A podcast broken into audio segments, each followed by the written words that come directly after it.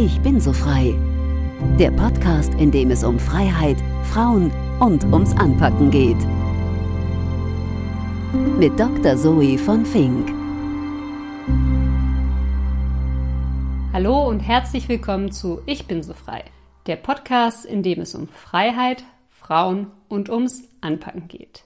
Heute mal eine ganz andere Folge und zwar eine Live-Aufnahme von der Her Career Messe am 7. Oktober 2022. Eine Folge mit Katharina Schüller. Katharina ist Statistikerin, Gründerin des Unternehmens Startup und Bestseller-Autorin. Vielleicht hat euch der Titel Grüne fahren SUV und Joggen macht unsterblich neugierig gemacht. In der Tat, es handelt sich um eine Unstatistik. Katharina klärt auf, bringt zahlreiche Beispiele, die wirklich haarsträubend sind und genau erklären, wie Statistiken falsch interpretiert werden. Sie erzählt auch, warum sie gegründet hat, welche Eigenschaften sie dazu mitbringt und warum wir alle Statistiken genauer lesen sollten. Viel Spaß beim Zuhören!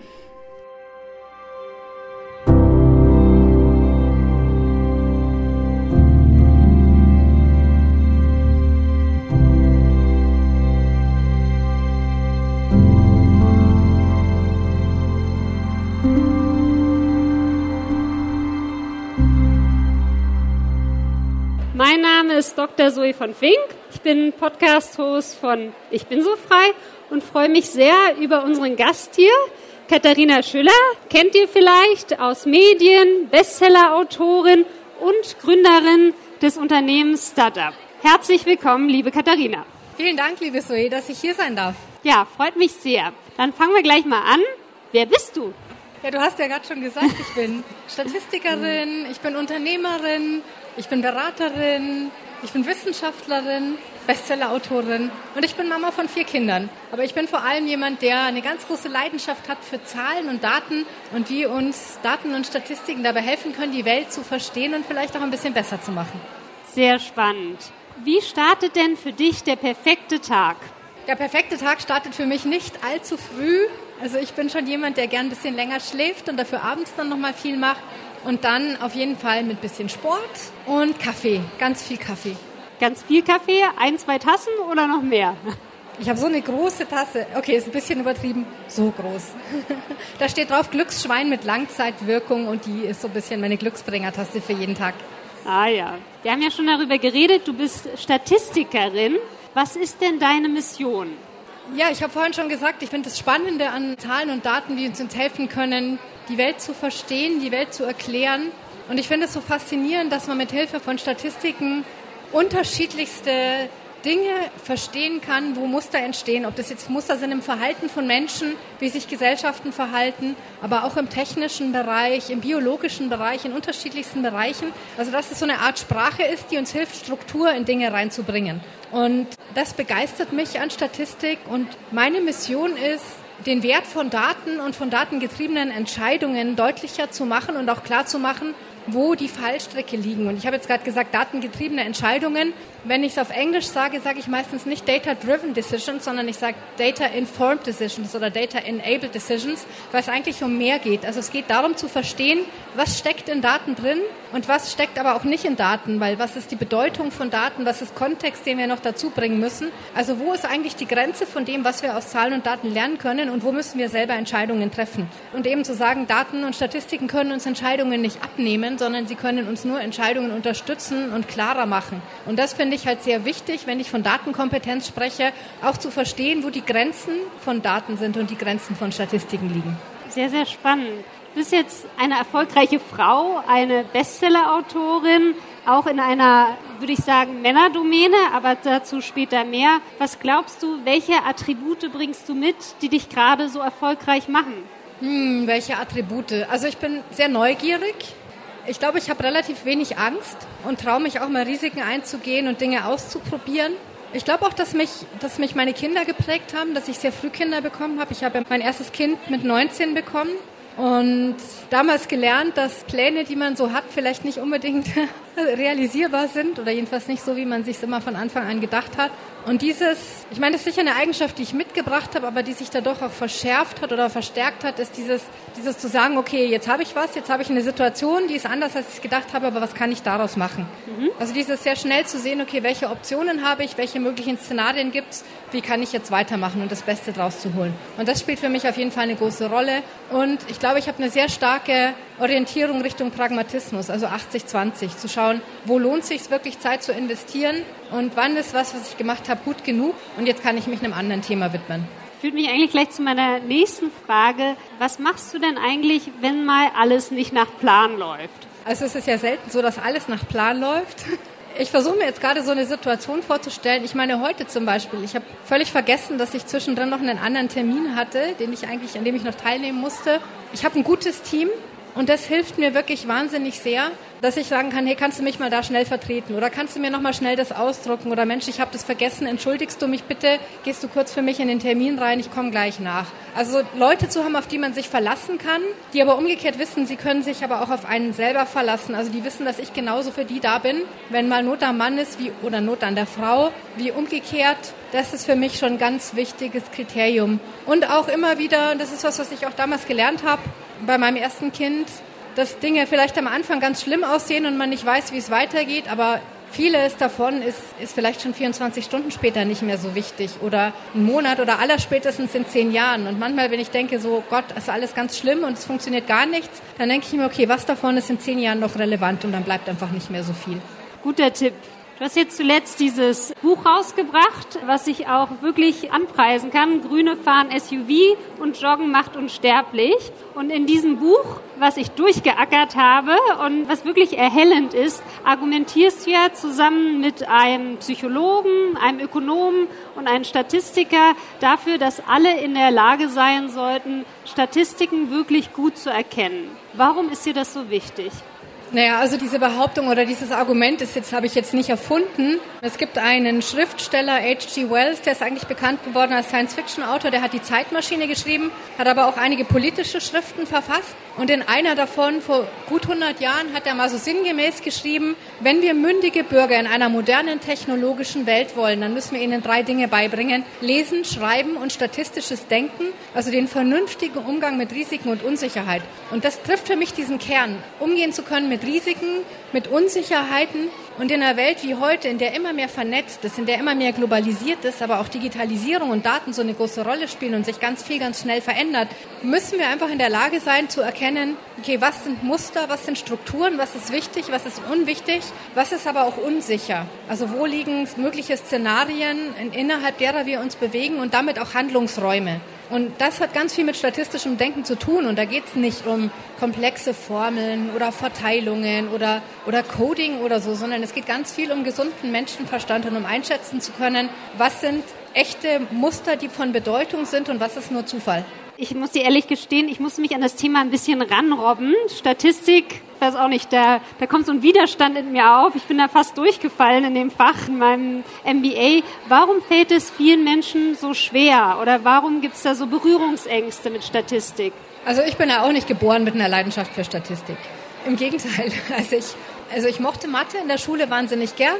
Ich hatte Mathe- und Kunstleistungskurs von Mathe ist mir definitiv mehr geblieben, aber ich konnte mit Stochastik absolut nichts anfangen. Also ich fand es total schrecklich und völlig unverständlich, wieso wir jetzt irgendwie, keine Ahnung, Menschen in den Fahrstuhl verteilen müssen oder Autos auf Parkplätze. Das hat sich mir nicht erschlossen und ich war da auch echt in dem Teilbereich in Mathe richtig schlecht. Und dann habe ich aber Psychologie studiert und da hatte ich den Ehrgeiz, dass ich überall richtig gut sein wollte. Und dann habe ich einfach geackert und gebüffelt und gepaukt und in diesem blöden Statistikbuch jeden einzelnen verdammten Beweis nachgerechnet. Und irgendwann war es wie so Klick, wie so ein Schalter. Und ich habe mir gedacht, ach so funktioniert es, ist ja gar nicht so schwer. Und dann ist mir klar geworden, dass das halt in Statistiklehrbüchern und in Statistikkursen an der Uni halt super schwierig erklärt wird. Dinge, die eigentlich total einfach sind. Also das meiste kann man erledigen mit Plus, Minus, Mal geteilt. Und es wird einfach nur super kompliziert erklärt mit komplizierten Formeln, die meiner Meinung nach so gar nicht sein müssten.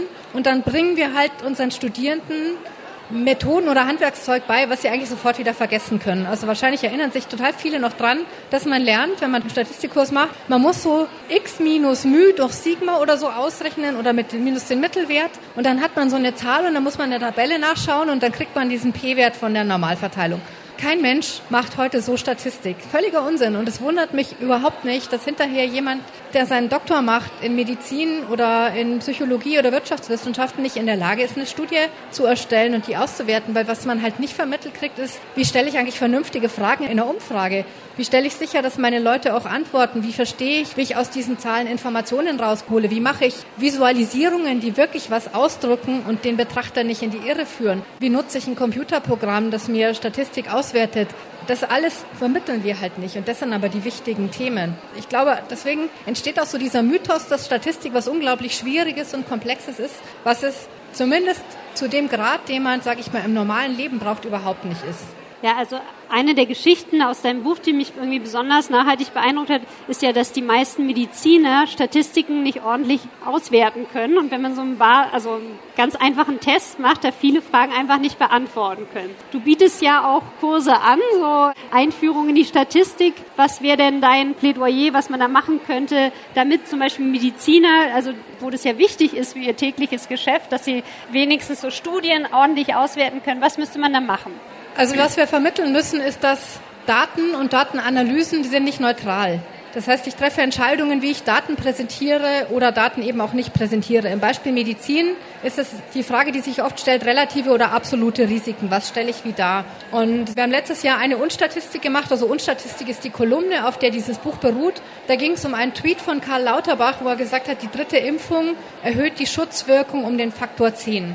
Und das ist halt einfach falsch ausgedrückt, weil die Schutzwirkung war vorher irgendwie schon bei 98 Prozent und ist dann auf irgendwie 99,8 Prozent gegangen. Und das ist nicht Faktor 10 mehr. Was richtig war, ist, dass das Risiko, sich schwer zu erkranken, gesunken ist von 2% auf 0,2%. Also es war schon vorher ein relativ kleines Risiko und ist halt dann sehr kleines Risiko geworden. Und das ist halt das Interessante dran, dass die Perspektive oder die Verpackung oft so eine Rolle spielt. Und damit können wir halt in der Statistik auch tricksen. Wenn wir kleine Zahlen zueinander in Beziehung setzen, dann erscheint das Verhältnis auf einmal sehr groß. Also ein anderes Beispiel aus dem Medienkontext ist, es gab mal so eine Studie, wer liest eigentlich das Buch von Sarrazin, dieses Deutschland schafft sich ab. Und dann stand da so ganz groß, wir haben 400 Prozent oder 300 Prozent mehr FAZ am Sonntag Leser unter den Lesern, als wir erwartet hätten. Und dann denkt man sich, oh mein Gott, sind das alles irgendwie verkappte Rassisten, Nationalisten, wie auch immer? Naja, nee, es gibt halt einfach relativ gesehen so wenig Menschen, die die FAZ am Sonntag lesen. Und statt einem, den man erwartet hätte, hat man halt drei oder vier gefunden. Und das macht den Unterschied von 300 Prozent aus. Und so kann ich halt mit Prozentzahlen tricksen. Oder noch ein Beispiel, eins meiner Lieblingsbeispiele. Du kennst vielleicht die Albright-Studie zu Frauen in Führungspositionen, die erscheint ja jedes Jahr. Und im Jahr 2018 hatten die unter anderem herausgefunden, dass sich der Anteil von Frauen in Führungspositionen in DAX-Konzernen um 0,7 Prozentpunkte erhöht hatte. Nee, Manager Magazin. Manager Magazin hat dann getitelt, der Frauenanteil in Führungspositionen steigt in Klammern um 0,7 Prozent. Und das, diese Schlagzeile finde ich so interessant, weil da ganz viele implizite Botschaften drüber kommen. Also erstens funktioniert diese Schlagzeile nur, weil wir alle ungefähr eine Vorstellung davon haben, wo der Frauenanteil in Führungspositionen liegt. Wenn wir wüssten oder wenn es so wäre, dass der Frauenanteil in Führungspositionen bei 50 Prozent liegt oder gar bei 95 Prozent, interessiert sich niemand für 0,7 Prozent Veränderung. Die zweite subtile Botschaft, die noch rüberkommt, ist, es ist praktisch nichts passiert, aber der Wirtschaft geht es immer noch gut. Jetzt sind aber diese 0,7 Prozent falsch, weil die Veränderung war von 7,3 Prozent auf 8 Prozent. Das sind 0,7 Prozent Punkte Differenz. Prozent bezieht sich aber auf eine relative Veränderung und das wären dann eben von 7,3 auf 8 fast 10 Prozent. Hätte man jetzt also in der Schlagzeile geschrieben, der Frauenanteil steigt um fast 10 Prozent, hätte jeder gedacht, boah, da tut sich ja richtig viel. Ja, und ob das jetzt viel oder wenig ist, ist nur in der Frage, wie ich diese Zahl verpacke. Weil mathematisch ist beides richtig, 0,7 Prozentpunkte oder 10 Prozent. Aber diese implizite Botschaft, die mitkommt, die macht halt den Unterschied. Und weil du jetzt sagtest, wie bringen wir das den Leuten bei? Solche Beispiele, glaube ich, sind total wichtig. Und zu zeigen, dass ich durch die Art und Weise, wie ich was darstelle, bei meinem Gegenüber völlig unterschiedliche Wahrnehmungen hervorrufen kann, die mit den Zahlen an sich erstmal überhaupt nichts zu tun haben. Und dieses trennen zu lernen zwischen was steckt in den Zahlen und was ist die Bedeutung, die ich diesen Zahlen verleihe oder den Anstrich, den ich diesen Zahlen verleihe, das ist für mich der Kern, den wir vermitteln müssen. Also dein Appell, genauer hinter die Zahlen zu schauen. Du treibst ja auch gemeinsam mit drei anderen Wissenschaftlern eine Website, die heißt Unstatistik. Was steckt denn dahinter? Die Unstatistik, die haben meine Kollegen, der Herr Bauer, der Herr Gigerenz und der Herr Krämer vor zehn Jahren ins Leben gerufen, ein bisschen mehr als zehn Jahren.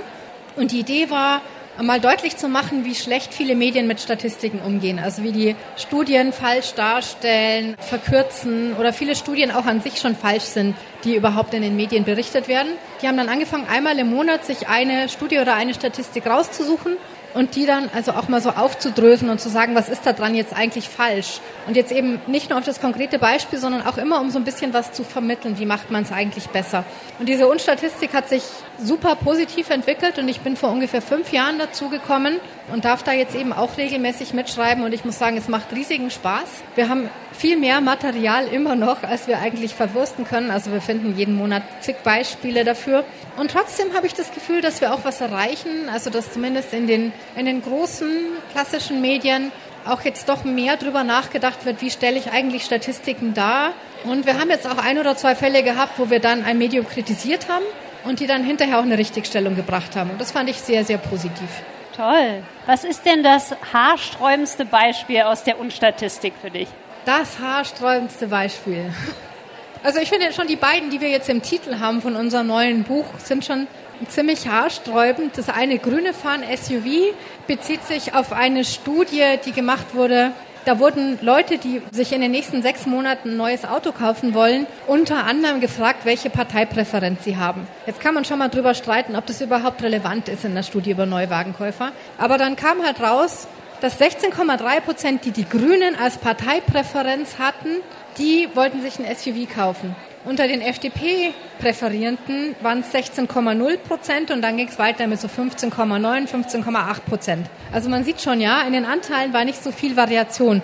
Aber es wurde dann in einigen Medien, unter anderem in der FAZ, getitelt, Grüne fahren SUV. Aber das stimmt ja noch nicht mal, weil es waren ja nur diejenigen, die gesagt haben, sie könnten sich vorstellen, Grüne zu wählen. Dass es deswegen irgendwie grünen Anhänger sind oder grünen Wähler, ist nicht das Gleiche. Und das andere mit dem Joggen macht uns sterblich, bezieht sich darauf, dass teilweise einfach so einfache Untersuchungsergebnisse dann extrapoliert werden, also sehr vereinzelte Ergebnisse. Also die hatten in einer Studie herausgefunden, dass Leute, die im Schnitt zwei Stunden gejoggt sind in der Woche, pro Stunde sieben Stunden länger gelebt haben als Menschen, die nicht gejoggt sind. Und dann haben sie mir gesagt, Joggen verlängert ihr Leben. Also erstens hat man überhaupt keine Aussage, dass das kausal ist, weil manche Leute joggen einfach nicht, weil sie krank sind und sind nicht deswegen krank, weil sie nicht joggen oder leben kürzer, weil sie nicht joggen. Und das andere ist, man könnte das ja dann quasi hochrechnen und sagen, wenn ich jeden Tag jogge und wenn ich jeden Tag vier Stunden jogge, dann habe ich jeden Tag 28 Stunden gewonnen. Und damit verlängert sich mein Leben. Und das ist halt der Punkt, dass man solche statistischen Zusammenhänge auch nicht beliebig extrapolieren darf, was aber sehr häufig passiert. Und das sind so zwei Beispiele von Unstatistiken, die ich schon ziemlich bemerkenswert fand. Ein Beispiel aus dem Buch, was mich jetzt auch geprägt hat, war, dass du lauter Gäste bei einer Talkshow hattest. Ich weiß nicht mehr, Hajo Lanz oder irgendwas war das. Und dann eine Statistik präsentiert wurde und dann die Gäste eine Stunde lang rumgerätselt haben, warum das nicht so stimmen kann. Ach ja, das war das, warum der Anteil der Geimpften unter den Corona-Patienten im Krankenhaus so hoch ist. No. Ich weiß gar nicht mehr, wie hoch er war. Es war relativ hoch. Und dann gab es ja die große Diskussion, ja, die Impfung schützt ja gar nicht und so weiter. Aber der Anteil derjenigen, die, die krank waren und geimpft waren, war viel geringer als der Anteil derjenigen in der Bevölkerung, die geimpft waren. Und auf die muss ich es halt beziehen. Also wenn ich ähm, unterproportional viele Geimpfte habe in den Erkrankten, dann heißt es, dass die Impfung schützt. Aber das hat da keiner verstanden. Ja, und das live im Fernsehen. Nun gab es vor diesem Buch schon mal ein Buch und das haben drei Wissenschaftler geschrieben. Die sind alle etwas älter als du, also das Buch kam 2014 raus. Wie bist du denn jetzt dazu reingekommen und wie, also wie kam es dazu, dass du dich da eingeklinkt hast und mitgemacht hast und wie haben diese drei Professoren und drei Männer darauf reagiert? Also ich kenne den Walter Krämer schon sehr lange, schon weit über zehn Jahre und wir verstehen uns auch echt sehr, sehr gut, obwohl wir in vieler Hinsicht nicht einer Meinung sind, was Gendern angeht zum Beispiel. Da haben wir so leicht unterschiedliche Meinungen. Und wir hatten eigentlich immer ein gutes Verhältnis, haben uns fachlich gut ausgetauscht. Und ich hatte damals auch schon einiges an, an Aktivitäten rund um das Thema Statistical Literacy oder Statistikkompetenzen und Datenkompetenzen. Ich hatte eine Radiosendung fünf Jahre lang beim Deutschlandradio, wo ich im Grunde das Gleiche gemacht habe wie eine Unstatistik, also einmal in der Woche fünf Minuten lang eine Statistik erklärt.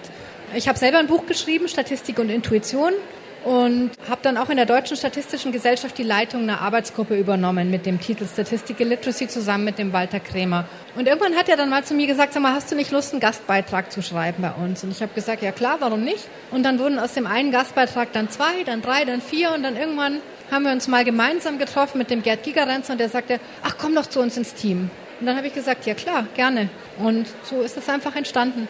Ja, schön. Ist denn der Bereich Statistik so männerdominiert, wie ich mir das als Laie vorstelle, oder gibt es da auch noch andere Frauen? Nee, es ist wie in vielen anderen Berufen. Also gerade im Studium oder so ist die Verteilung noch sehr gleichmäßig. Also wir waren, als ich Statistik studiert habe, zur Hälfte Frauen. Aber irgendwie scheinen mir die Frauen dann im Laufe der Zeit zu verschwinden und nicht mehr so sichtbar zu werden. Also das Übliche halt. Gerade in Führungspositionen sieht man sehr wenige.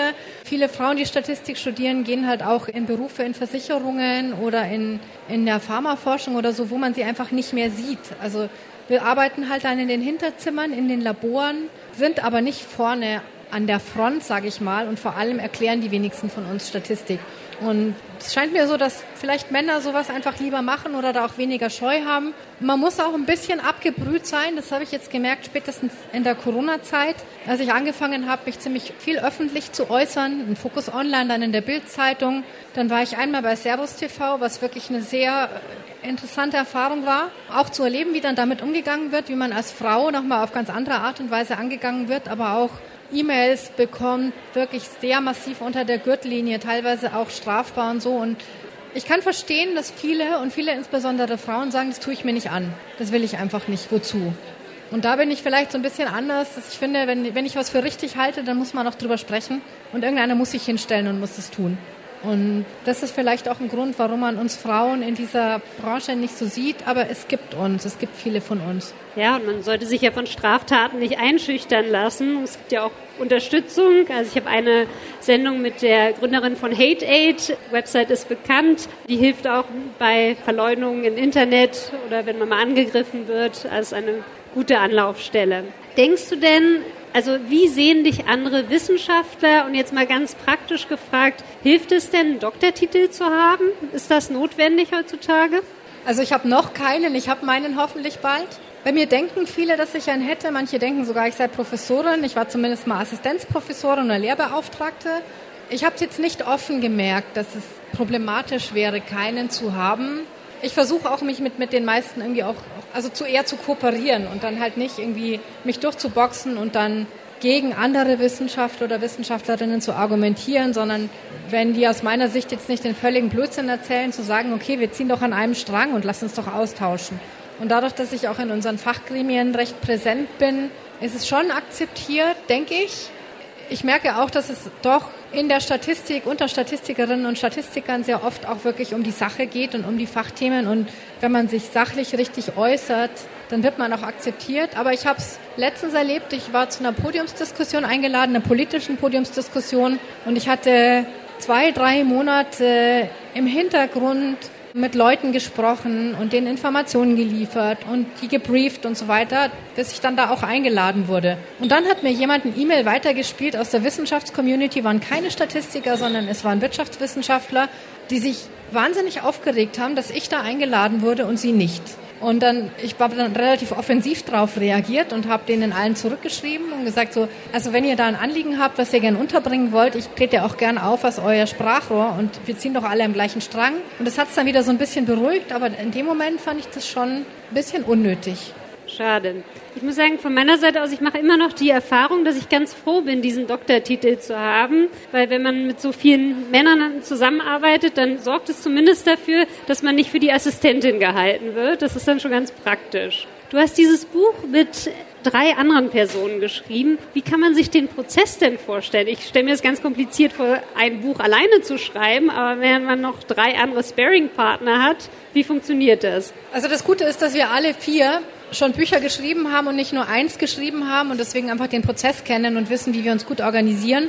Und wir jetzt diese jahrelange Zusammenarbeit haben mit der Unstatistik, die einmal im Monat zu schreiben. Und einen kurzen, prägnanten Text zu schreiben, ist echt Aufwand. Und das ist proportional, würde ich sagen, sogar mehr Aufwand, als ein Buch zu schreiben, weil man da so auf den Punkt kommen muss und nicht Dinge an einer Stelle erklären und an anderer Stelle wieder darauf zurückgreifen. Also das ist das eine. Und das andere war einfach eine gute Organisation. Wir haben einen, das war Walter Krämer, der hat, hat gesagt, er koordiniert alles und hat durchaus dominant dann hinterher auch die einzelnen Teile verteilt und gesagt, du schreibst das, du schreibst das, du schreibst das. Also wir durften dann natürlich schon sagen, nee, ich möchte aber lieber ein anderes Kapitel machen. Aber im Grunde haben wir es so gemacht. Dann hatten wir noch so zwei, drei Iterationen, wo wir noch mal ein bisschen was umgeworfen haben, dann auch in Rücksprache mit dem Verlag. Und dann war die Aufgabe bei jedem und jeder bis zu einer festen Deadline einfach seinen Teil zu liefern. Und dann haben wir iteriert und haben es uns, uns gegenseitig auch in der festen Reihenfolge weitergegeben und überarbeitet. Und am Ende hat eben einer nochmal alles geglättet und einheitlichen Stil gemacht. Und so hat es eigentlich ziemlich gut funktioniert. Also wir haben brutto ein halbes Jahr oder so an dem Buch gearbeitet, hatten schon relativ viel Material, allerdings auch netto war es natürlich wesentlich kürzer. Aber ich kann auch nur sagen, so gute Organisation und sich ein Ziel vor Augen zu halten und zu sagen, okay, lieber mal einen ersten Entwurf zu haben und der ist vollständig und dann perfektioniert man.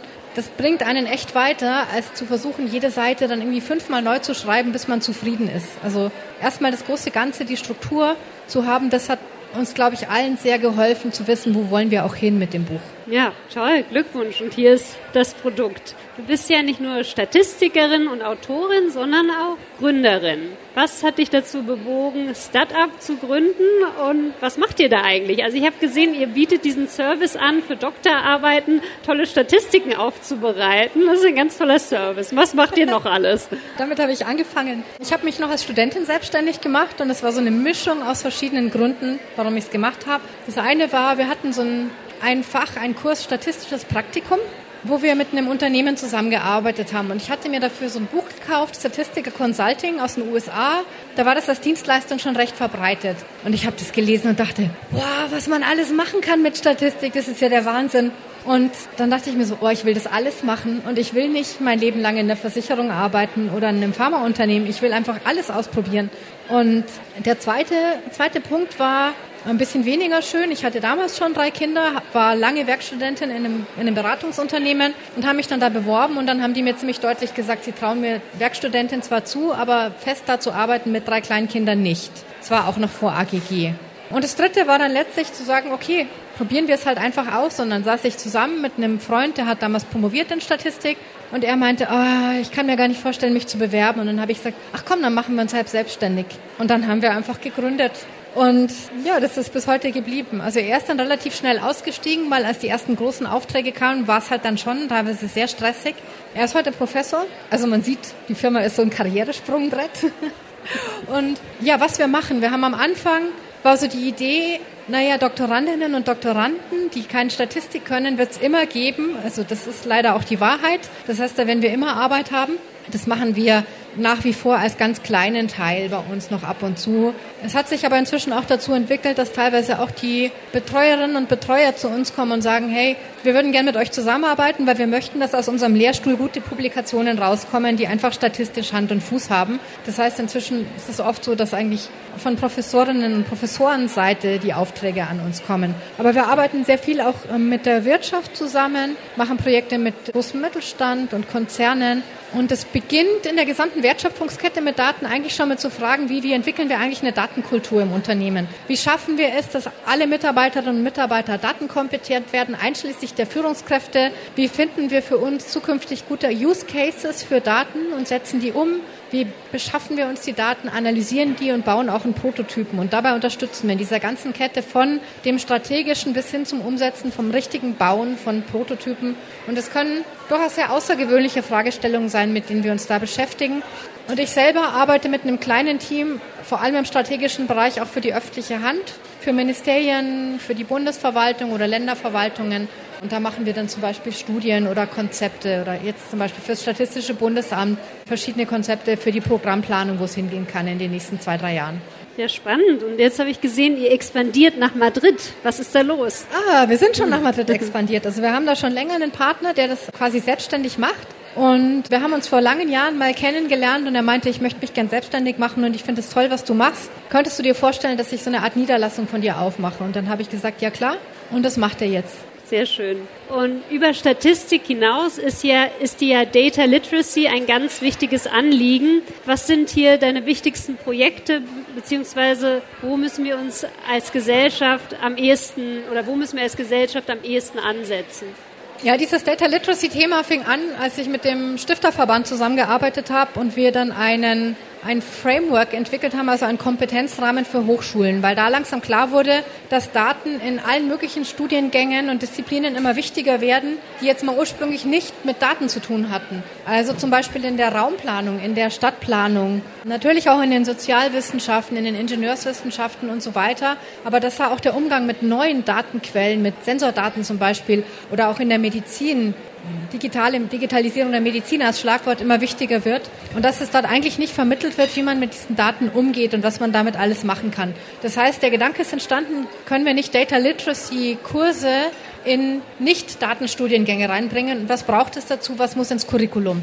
Und dafür haben wir einen Kompetenzrahmen entwickelt und der hat so einen guten Anklang gefunden, das hat mich selber völlig überrascht.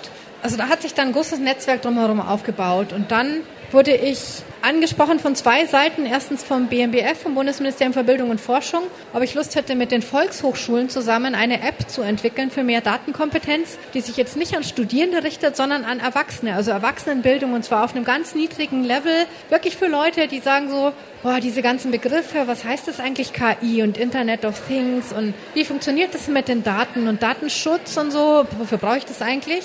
Und dass man mal einfach so Begriffe erklärt und so, so sehr einfache Zusammenhänge und welche Rolle Daten heute schon in unserem Leben spielen. Und das haben wir total stark gamifiziert. Also es sind alles Geschichten mit Protagonisten aus unserem Alltag. Also diese App ist dann auch unter der Schirmherrschaft von Angela Merkel. Die hat die Schirmherrschaft übernommen und hat sich, ist richtig toll angekommen. Dann durfte ich auch mit dem Bundeskanzler ein bisschen zusammenarbeiten bei der Datenstrategie der Bundesregierung. Da hatte ich mit einer Kollegin von dir dort eben gesprochen und die sagte dann zu mir, ja, könnt ihr nicht vielleicht zur Datenstrategie auch was machen aus der Wissenschaft und der Wirtschaft, um einfach zu zeigen, das Thema ist wichtig. Und dann haben wir eine Data Literacy Charta formuliert, so eine Selbstverpflichtung, dass wir wollen, dass Data Literacy Teil der Allgemeinbildung wird, von der Schule bis eben über das ganze Berufsleben hinweg auch da verankert wird. Und auch da hat uns der Erfolg total überrannt. Also was da für Leute unterschrieben haben und Institutionen, das war richtig, richtig krass.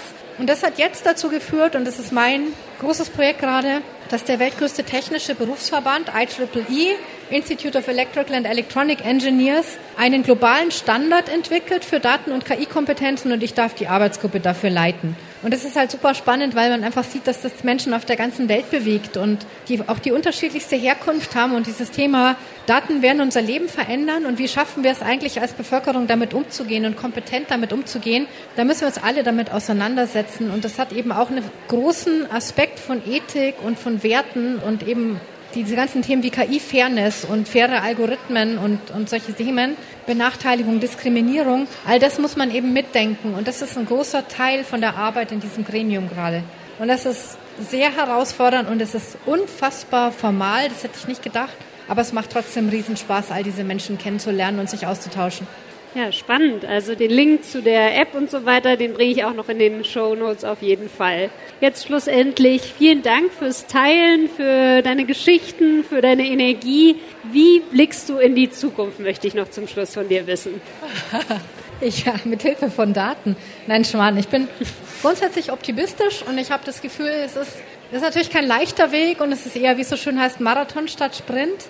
Aber es gibt so viele Menschen, die erkannt haben, dass das Thema wichtig ist und die bereit sind, auch gemeinsam dran zu arbeiten und da mal über ihre Ressortgrenzen zu springen, über die Grenzen ihrer Disziplin und sich, sich auch zusammenzusetzen und miteinander zu reden und zu sagen, wir sind uns einig, dass das Thema wichtig ist und dass wir es voranbringen müssen. Und das finde ich einfach super und das ermutigt mich, da weiterzumachen, weil ich sehe, wie positiv die Resonanz immer wieder ist. Ich meine, natürlich gibt es jede Menge Rückschläge und immer wieder greife ich mir in den Kopf und denke mir, boah Leute, warum macht ihr jetzt irgendwie noch die fünfte Initiative zu dem Thema, statt dass wir uns vielleicht mal zusammensetzen und das gemeinsam tun? Aber es wird besser, habe ich den Eindruck. Und, und das ist einfach eine tolle Community.